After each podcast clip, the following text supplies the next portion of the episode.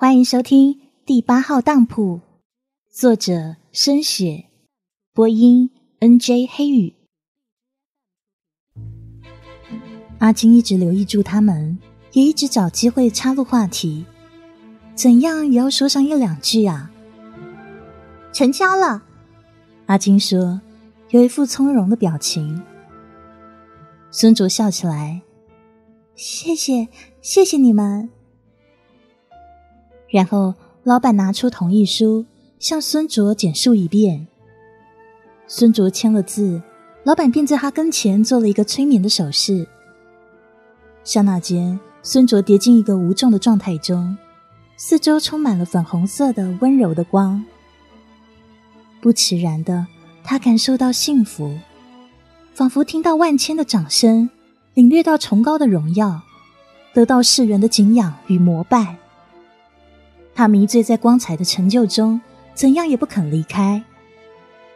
这是一个了不起的好梦呢。这个梦把他在未来数十年将会得到的光辉都浓缩成幸福的一小段，让他在交出爱情时不能有任何的后悔。是的，老板把左手放到他的脸旁边，他就像依偎一个爱人那样靠到老板的掌心内。他有迷人又陶醉的表情。爱情不知不觉间，一点一滴传送到老板的手内，入肉入骨。孙主的爱情都交给了跟前这个男人，不后悔，绝对不后悔。他以他的定义界定了他的幸福。醒来的时候，他就在他的睡房中，典型中上家庭的独生女儿的睡房。粉红色、粉蓝色，配上很多的布玩偶。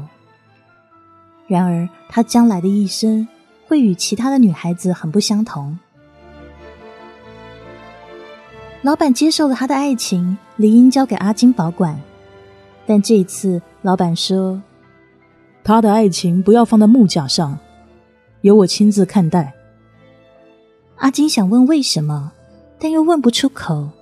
只得眼巴巴看着老板史无前例、珍重的把客人的典当物给带走。孙主的爱情从此锁在老板的掌心中，与他血肉同体。把一个人的爱情收藏在自己的血肉中，没有任何事比这更深入与浪漫。从此，孙主的爱情便与老板二合为一。阿金看着老板悠悠然返回他的行宫，他只觉自己的一颗心就将被挖空了，既痛苦又空洞。这是一件不明不白的恐怖事件。他跟老板的生活中无端端闯入了这么一名少女，少女所放弃的爱情，老板却如获至宝的收起。将来究竟会发生什么事呢？阿金双手捂脸，他从来也没有如此不安过。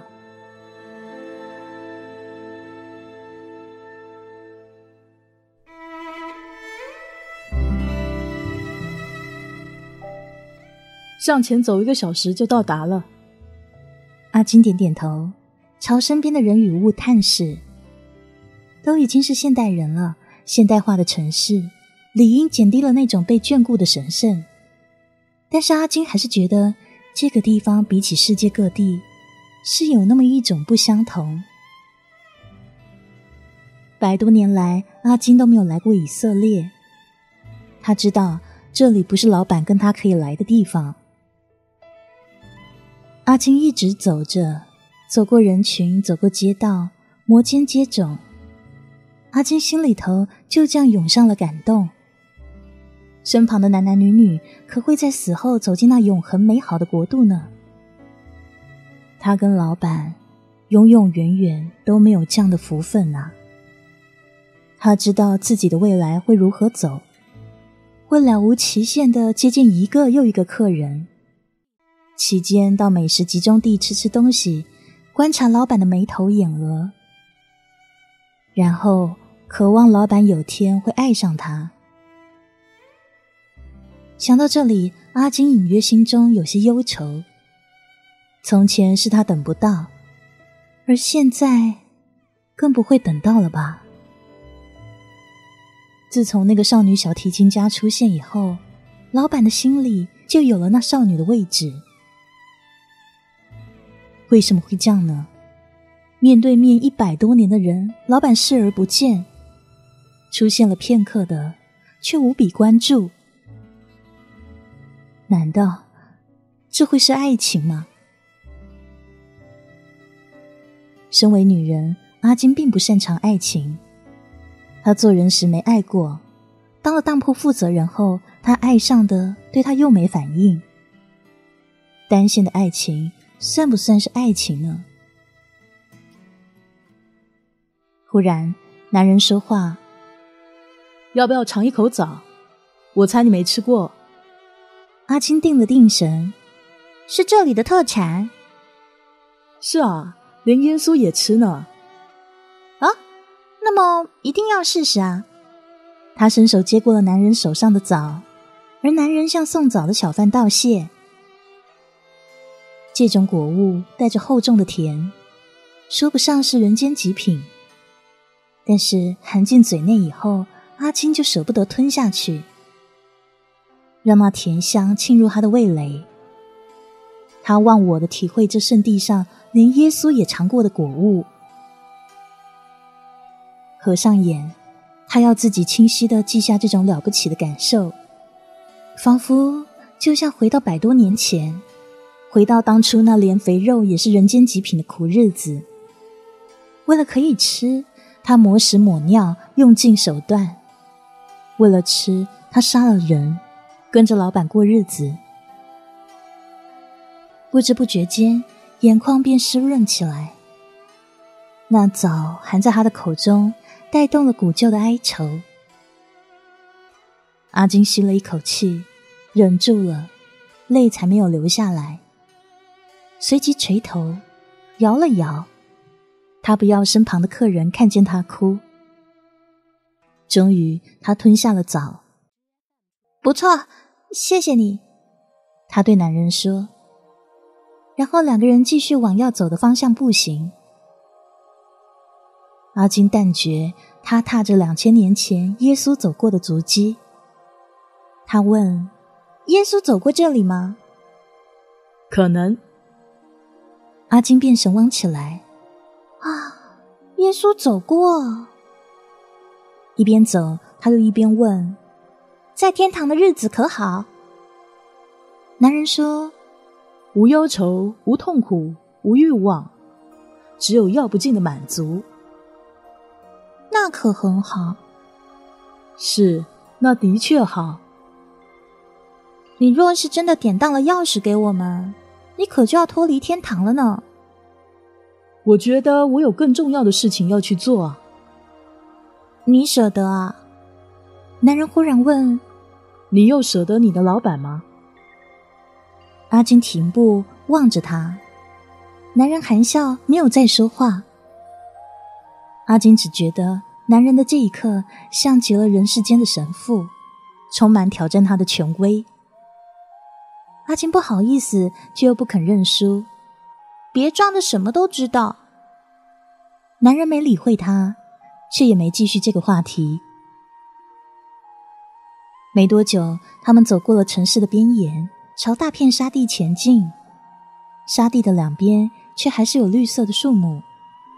阿金说：“我从来就不是天主教徒，但你可以告诉我，天主跟圣母是在这种地方邂逅吗？”男人笑了：“他们在梦中邂逅。”梦中？哇，这么浪漫呐！是天使传话呢，男人告诉他。阿金望了望男人，自己不也正与天使在说话吗？忽然也就有了种蕴含的知机，但是阿金又说不上是些什么。男人指着一个黄色的山头说：“到了。”阿金双眼发亮，那就是钥匙的所在处。他一步一步行进，那原本平凡的山头忽然有着一股光辉。阿金越走近一步，越觉得那光辉耀眼。纵然那可能只是太阳的平常光照，阿金的表情也一点一点的欢欣起来。他的脚步越走越快，也跳脱，每一步的弹跳换来每一步的快乐。到了最后，他咧嘴欢笑起来，而他不会知道这快乐是从何而来。阿金差不多是跑过去了，男人跟在后头，凝视着阿金的背影微笑。他看惯了，他明白阿金遇上的是什么，想不到连他也避不过。已走到山头前，阿金兴奋的左弹右跳，他指着山说：“是这里吗？就在这里吗？”男人微笑：“是。”然后他往前走到一条狭窄的通道前，示意阿金与他一块进去。阿金跟着男人闪身走进那条密道中。他说：“这也是秘密吧？”“是的。”男人承认。阿金只有在心里头暗叹一声厉害。地道中的沙粒非常的细，擦过阿金皮肤外露的肩膊。他却丝毫不觉得有摩擦的痛，感觉反而像被海绵按摩一样舒适。阿金伸手扫了扫那沙墙，赫然发现那肉眼看上去像沙的物质，真的软如海绵。一直的走着，直到男人回头说：“到了。”阿金向前探望，果然出现一个偌大的空间。一间沙墙房间内没有任何多余的东西，中央处摆放着一个朴实无华的大柜子。男人走到柜前，没有用上任何崇高的仪式，就把柜打开来。阿金踏前一步，就看见了那钥匙，铜造的钥匙，受创世者之命颁下誓律，要人类严明遵守。阿金忍不住。在这神圣的庄严下，是目瞪口呆，望着那外表平凡但力量宏大的神圣工具，而男人只是若无其事、快手快脚的把钥匙捧出来，意图交到阿金手中。那一刻，阿金却惶恐的向后退，不肯伸手接过这极珍贵之物，象征创造者与人类约法三章的神圣物件。男人见他不肯触摸这圣物，就放回原处。你不要验明正身吗？阿金忽然口吃，不，不用了，不敢冒犯。男人便把圣物放好。阿金原地转了个圈，本想努力吸一口气，缓和缓和情绪，却发现这沙室的空气味道怪异，而且更令他呼吸困难。他困苦的提议：“走，我们走。”然后男人带领他由原路走出这山中密道。再见阳光之时，阿金才放胆呼出一口气。出来后，他头也不回就往前跑，一边跑一边想要哭。男人追上来问他说：“你没事吧？”阿金掩住脸，眼泪是忍得住。但声音却哽咽了。为什么你要典当他呢？他是属于全人类的。但我不爱全人类啊，我只爱我要爱的人。就这样，阿金双脚一软，屈屈了，跪到地上去。软弱无力的他走不动。他一边掩住面孔，一边摇头说：“我不应该来，不应该来看，是太神圣了。”他根本抵受不了。我以后该如何？阿金喃喃自语：“像我这种人，这样面对面。”男人跨到他身边，张开他的手臂，对无助的阿金说：“来，我给你怀抱。”阿金毫不犹豫的躲进去。这怀抱有花香的气味，在怀抱之内，他抖震了数秒。然后逐渐就平静了。深呼吸，继而把气给吐出来，心神终于安定。他问：“可否带我去一个地方？”你说：“哭墙。”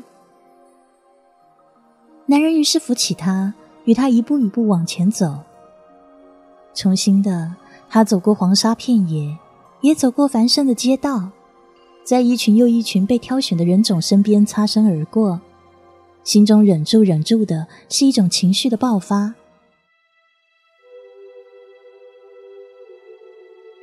终于来到那哭墙，一些人已经伏在墙边祷告与抽泣。阿金见到这墙，便飞扑过去，他把脸贴住墙。眼泪就那样连串连串的落下来，半掉在鼻尖、下巴间，滚泻不断的从缺体一样的眼眶中流出。想说的有很多，譬如这些年来的寂寞，这些年来的心绪不宁，这些年来对人类的毫无恻忍，这些年想吃怎么也吃不饱的肚子，当中有瓦解不了的欲望，还有。将来永生永世的寂寞，将来永恒的不安宁，将来他得要处置的无数手手脚脚、运气、青春、岁月，将来那明明刚填满，却仍旧好空虚、好空虚的肚子，还有还有，过去的爱慕以及将来的得不到，这一切的一切都随眼泪哭泣出来，流沁在墙壁之内。化成一种哀求，那是脱离的哀求。一百多年来，这一刻是阿金首次总结归纳了自己的感受。是在这感受清晰了之后，阿金才明白，他并不享受自己得到的生活。这当中有太多的缺失，他填不满。比起生而为人的短短十几二十年，更为不满足。眼泪一流而尽。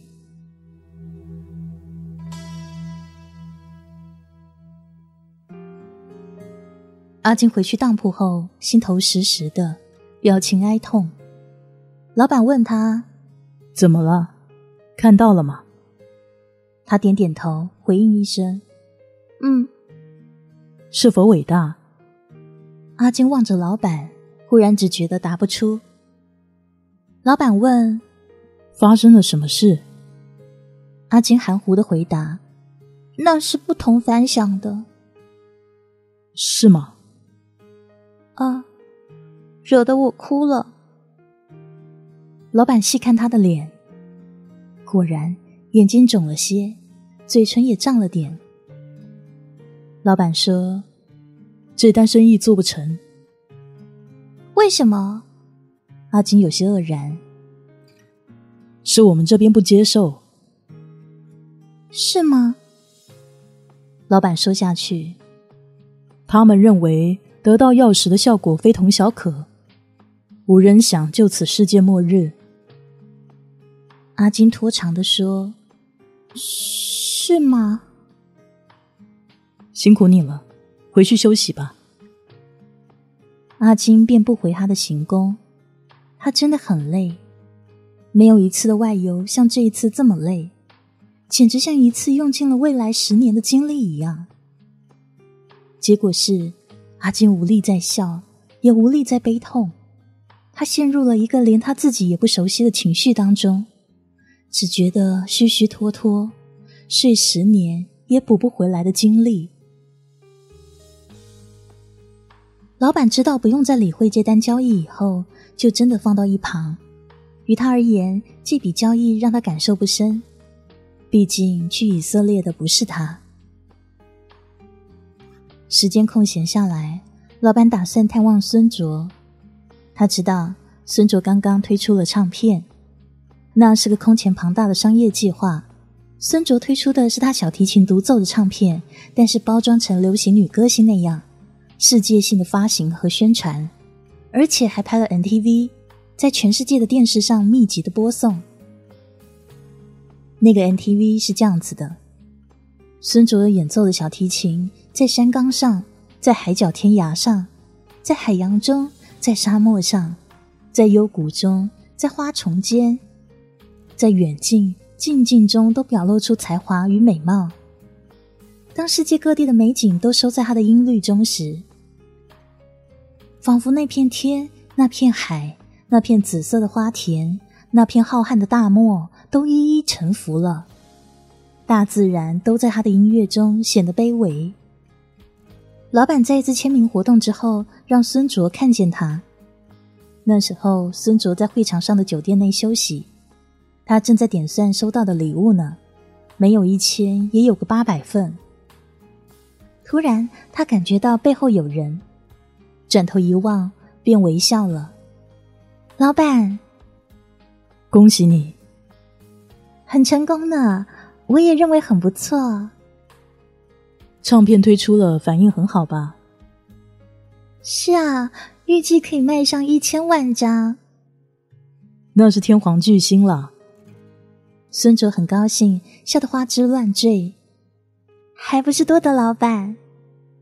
那是你肯拿出宝贵的东西来交换，也是老板你肯收啊？我会看顾住你。孙卓乖巧的回应：“那我就把自己交托给你。”老板问：“有追求者吗？”老板，你该不会是要我破戒吧？我只是关心你。追求者数不胜数，只是我都不会要。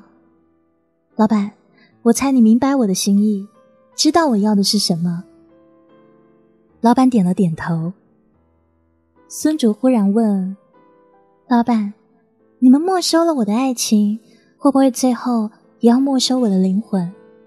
我死了以后何去何从啊？”老板回答他：“你的灵魂。”若无意外，也会归向我这边，因为你是交易的一份子。是吗？孙卓的眼睛疑惑了。那会痛苦吗？我们都不知道啊。既然死后无处可去，不如更珍惜现在拥有的东西。孙卓哈哈笑。有些人会上天国吧？我无路可走，只有要求你。在我有生之年，赐我更多。老板答应他，这个肯定。过了不久，老板便离去。离开酒店前，遇上衣冠楚楚的一队人，他们是电影公司的人，到酒店请求孙卓去拍戏。老板知道孙卓不会拍，但是他也高兴孙卓有这样的荣耀。他告诉自己，他将会赐给他更多，更多。他依然记得吕玉英临终时的资讯。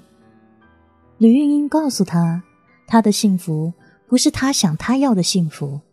他一直尝试了解。